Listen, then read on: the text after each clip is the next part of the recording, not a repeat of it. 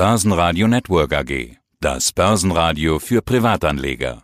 Der Wikifolio Channel. Handelsideen und Strategien von Wikifolio Tradern. Ja, hallo, schönen guten Tag. Mein Name ist Roman. Ich bin 48 Jahre alt, bin Advisor für einen äh, systematisierten Aktienfonds. Das mache ich beruflich, habe einen Sohn, lebe in Fulda und ansonsten entwickle ich weitere systematisierte Handelsmodelle und betreue eben auch das Wikifolio Dogahilo bei Wikifolio. Ja, und wir haben uns ja schon mal über dein Wikifolio unterhalten. Lass uns heute nicht nur eines, sondern mehrere Updates machen. Was ich damit meine, kommen wir gleich noch dazu. Später zum Fonds. Starten wir mit deinem Wikifolio. Es handelt sich um ein Trendfolgesystem, das sich Aktien aus ganz vielen Werten raussucht, fast 160 Stück. DAX, MDAX, SDAX, TechDAX, das Trendmodell sucht Aktien aus, die ein neues 52-Wochen-Hoch erreicht haben. Es wird dann maximal 1% vom Gesamtvolumen in die Aktie investiert. Wie bist du denn durch das Jahr 2019 gekommen? Ja, das Jahr 2019 war ein bisschen schwieriger, weil 2018 war ja für uns Trendfolger sehr, sehr gut. Und dann gab es ja diesen Schwung im Januar, Februar und März, April, glaube ich, war auch noch relativ gut in das Jahr 2019 rein und das sind natürlich für Trendfolger, die da nicht so stark investiert waren, ein bisschen schwierig. Dann haben wir uns ein bisschen sortiert, so den schwächeren, da war in die Mitte da, Mai, Juni war glaube ich ein bisschen schwächer, wenn ich mich richtig erinnere. Und jetzt im Prinzip in dieser zweiten Jahreshälfte hat das Modell weitere Aktien aufgebaut und aktuell sind wir ungefähr bei 77 Prozent Investitionsquote und konnten auch zuletzt von den starken Kursen sehr gut profitieren. Da sind wir insgesamt äh, ganz zufrieden. Ja, und TechDAC lief super, zum Beispiel den Indiz. Was ist eigentlich die Schwierigkeit bei diesen Trendfolgesystems? Ich könnte mir vorstellen, die größte Schwierigkeit ist immer dann, wenn man nicht wirklich einen echten Trend her herausfinden kann. Ja gut, es gibt ja immer so verschiedene Sachen, die, die ein bisschen schwierig sind. Ja. Das eine ist eben, wenn kein Trend da ist, wobei jetzt bei 160 Aktien ist eigentlich immer irgendwas im Trend. Äh, von daher würde ich äh, sagen, es gibt eigentlich immer irgendwo irgendwas, wo man investieren kann oder könnte.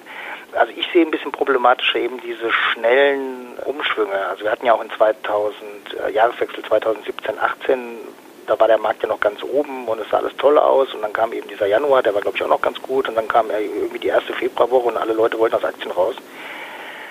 Und ja, das ist natürlich dann nicht so schön, wenn man dann voll investiert ist und der Markt rauscht dann in den Keller. Und genauso war das jetzt im Prinzip im Umschwung 2018, 19 nur andersrum. Da war es eben der Markt im Keller, das, als Trendfolger ist man ausgestiegen, man wartet auf neue Kaufsignale und dann, und dann stürmt der Markt einfach nach oben weg. Das macht es halt ein bisschen schwierig, weil man braucht ja eine gewisse Zeit, um eben auszusteigen und auf der anderen Seite, wenn man einsteigen will, ja, bedarf es einfach einer gewissen Zeit und wenn das dann ja. so schnell stürmt, nach oben oder unten, dann ist das immer sehr, sehr schwierig. Ja, und man hat, man hat auch Kosten. Aber wenn ich das richtig verstehe, der Trend wird nur nach oben fortgeführt. Also ihr geht nicht short nach unten, wenn, dann wird verkauft. Verkaufen, weil im Endeffekt ist es halt so, dass die Trends nach unten in der Regel, also es ist natürlich schön, wenn die mal stabil sind, aber in der Regel sind die halt sehr hektisch oder erratisch, weil die Anleger ja doch oft versuchen, das Tief zu kaufen. Also das Tief in Anführungszeichen, weil sie ja nicht wissen, ob es das Tief ist, aber man versucht es halt. Und dadurch entstehen natürlich immer sehr starke Gegenbewegungen nach oben. Und die muss man natürlich dann wirklich sauber mit, mit einem guten Stop-Loss abfischen können und das ist ein bisschen schwierig. Daher äh, war damals bei der Systementwicklung einfach das nicht so gut und nicht so einfach darzustellen und dann äh, war einfach die Idee, okay, man lässt einfach das weg mit dem Shorten und äh, versucht dann in den Aufwärtsphasen so viel Gewinn wie möglich zu machen. Du hast jetzt eine Performance von 119 Prozent seit 2012. Schauen wir doch mal ein paar Werte an in deinem Depot. Also wenn ich die jetzt alle vorlese, dann brauchen wir wahrscheinlich 10 Minuten. Das sind Werte drin wie Scout24 wurde verkauft, Talangs, Hannover Rück, Warta. Warta hat sich ja verdreifacht, die Aktie. Carl Zeiss Meditech läuft super, Hypoport. Welche Aktien waren denn deine letzten Veränderungen? Was hast du reingenommen und was hast du rausgenommen? Zuletzt, also letzte Woche war es ja dann äh, wieder ein bisschen äh, hektischer sozusagen, wobei jetzt momentan auf der Kaufseite, also Arubis haben wir zum Beispiel reingenommen, die sind irgendwie, keine Ahnung, umge, umgesprungen und sind seitdem total gesucht. Also läuft war vorher nicht so eine starke Aktie, aber jetzt will die wahrscheinlich irgendwie jeder haben. Nemetschek war so ein Wert, den wir reingenommen haben. Da sind im Laufe des Jahres schon mal ausgestiegen und jetzt wieder eingestiegen. Und äh, Wüstenrot, Württembergische, das ist eher so, würde ich sagen, bei uns jetzt eher so was Konservatives aus dem S-DAX. Und ja, spannend war halt Delivery Hero zuletzt. Da sind wir auch, rausgeflogen. Ich weiß jetzt nicht genau, vor drei Wochen oder so oder vier Wochen. Und am 3.12. mussten wir wieder äh, einsteigen. Und äh, das ist, sieht natürlich für Außenstehende immer so ein bisschen, bisschen unglücklich aus oder blöd oder ich weiß nicht, wie die das dann formulieren. Aber bei Delivery Hero kann man halt sehr gut sehen, die Aktie ist natürlich jetzt äh, über 30 Prozent nach oben weiter explodiert. Das heißt, wenn wir jetzt gesagt hätten, wir sind rausgeflogen, wir kaufen die jetzt nicht, weil wir rausgeflogen sind, hätten wir jetzt diesen schönen Kursanstieg halt verpasst. Ne? Gibt es eine Lieblingsaktie oder eine Aktie, die dich wirklich richtig überrascht hat? Oder gesagt, da bin ich jetzt überrascht, so viel hätte ich jetzt der Aktie nicht zugetraut 2019? Also Lieblingsaktie nein. Also ich bin inzwischen ja, wie gesagt, völlig, völlig Sklave meines Modells. Also, also bist völlig emotionslos? Ja, völlig natürlich nicht. Ich, ich, ärgere mich natürlich über Verluste genauso wie andere auch. Ja, aber okay. es ist jetzt nicht so, dass ich sage, ach, was weiß ich, die XY-Aktie, ich will jetzt keinen Namen nennen, die war jetzt dreimal irgendwie nix, ja die, die mache ich jetzt nicht mehr oder so. Ja, das ist dann halt, das ist einfach Teil des Systems. Man geht halt zwei, dreimal rein, man wird ausgestoppt, weil es nicht funktioniert und beim vierten Mal klappt es dann halt eben. Sie jetzt Delivery Hero, ja, hat jetzt auch zwei, dreimal nicht geklappt und wenn wir Glück haben, geht die jetzt vielleicht auf, keine Ahnung, 300 Euro und dann ist man halt bei dem, bei dem Move dann halt dabei. Und was mich so ein bisschen überrascht hat, und das zeigt halt eben, dass es nicht so wichtig ist, sich Indizes anzugucken, sind halt so Aktien wie Münchner Rück oder Linde zum Beispiel. Weil die sind, sagen wir mal jetzt würde ich jetzt sagen, jetzt bei Wikifolio-Anhängern jetzt nicht so ja, begehrt, in Anführungszeichen. Ja. Und sind aber beide schön stabil, ordentlich, mit Dividenden gab es dann auch noch, einfach nach oben gelaufen. Ja. Und ich sag mal so, so, so eine Linde mit plus 40 Prozent äh, oder eine Münchner Rück mit jetzt 33,5 Prozent ohne Dividende ist doch schon, schon eine schöne Sache. Mhm, das stimmt. Immer, wir können ja noch ein paar vorlesen. Dialog Semikontakte bei dir im Depot plus 76, die Warte plus 100, ja fast 200 Prozent plus bei dir im Depot. HelloFresh fast 60 Prozent, Hannover Rück plus 50 Prozent, Hypoport 50 Prozent, also alles gerundet jetzt. Sieht doch sehr, sehr, sehr gut aus. Wie war das mit deinem Depot? Das war irgendwie ein Zauberspruch oder wie heißt dein Depot genau? Was ist das für ein Zauberspruch? nee, das ist kein Zauberspruch, aber klingt halt so ein bisschen so. Das ist der Turopoldi Dogahilo halt. So nennt sich das Ganze. Ist ein Fantasienamen oder wo kommt das her? Ja gut, Turopoldi ist ja meine eigene Firma, wo ich Systeme entwickle. Um das einfach so ein bisschen abzugrenzen, habe ich äh, gesagt, äh, dass man weiß, wo was hingehört, falls ich privat mal dann eben äh, was mache. Und Doga Hilo ist so eine Kombination, sagen wir mal, äh, aus Hilo ist ja das eine Modell, das Confirmed Hilo, wo ich ja die Zertifikate drauf handle. Und äh, Doga weiß ich jetzt gar nicht mehr, was das damals war. Aber das war damals der Name für das Trendfolgemodell. Das heißt ja heute MapTrend, aber den Namen konnte man dann ja nicht mehr ändern. Du hast ja vorhin schon erzählt, was du so genau beruflich machst. Aber äh, erklär doch mal, was du genau beruflich machst und wo?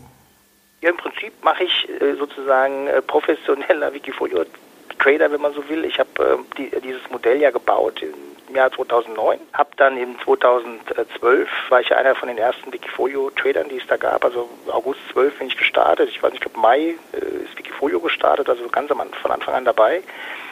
Und äh, irgendwie, keine Ahnung, so richtig, ich sag mal, begeistert hat es scheinbar die Wikifolio-Anleger nicht, trotz des meiner Meinung nach äh, der sehr, sehr guten Kennzahlen. Und dann habe ich quasi den Track Record genutzt von Wikifolio. Also man hat ja, man kann ja dort das Excel als Excel runterladen, ne? also jeden einzelnen Trade, wie ist es gelaufen, die Kurve und so weiter. Also und das habe ich halt professionellen Anlegern zur Verfügung gestellt und habe gesagt, es wäre schön, wenn die das äh, sponsoren würden für einen Fonds. Und jetzt gibt es eben diese Strategie eben als, als, als richtigen Fonds. Ist da, also ist das eins zu eins dann Wikifolio als Fonds? Genau. Genau, okay. das, also wenn ich, keine Änderung. Also was du am Fonds machst, musst du auch dann hier in Wikifolio machen? Genau, genau so ist das. Wirst du dann den Wikifolio dann aufgeben? Ja, weiß ich noch nicht. Also ich hatte ja jetzt auch versucht, also mit Wikifolio, da hatten ja auch mal ein Webinar gemacht und so. Also sie haben da wirklich alles versucht, dass da einfach auch ein bisschen mehr Geld reinkommt.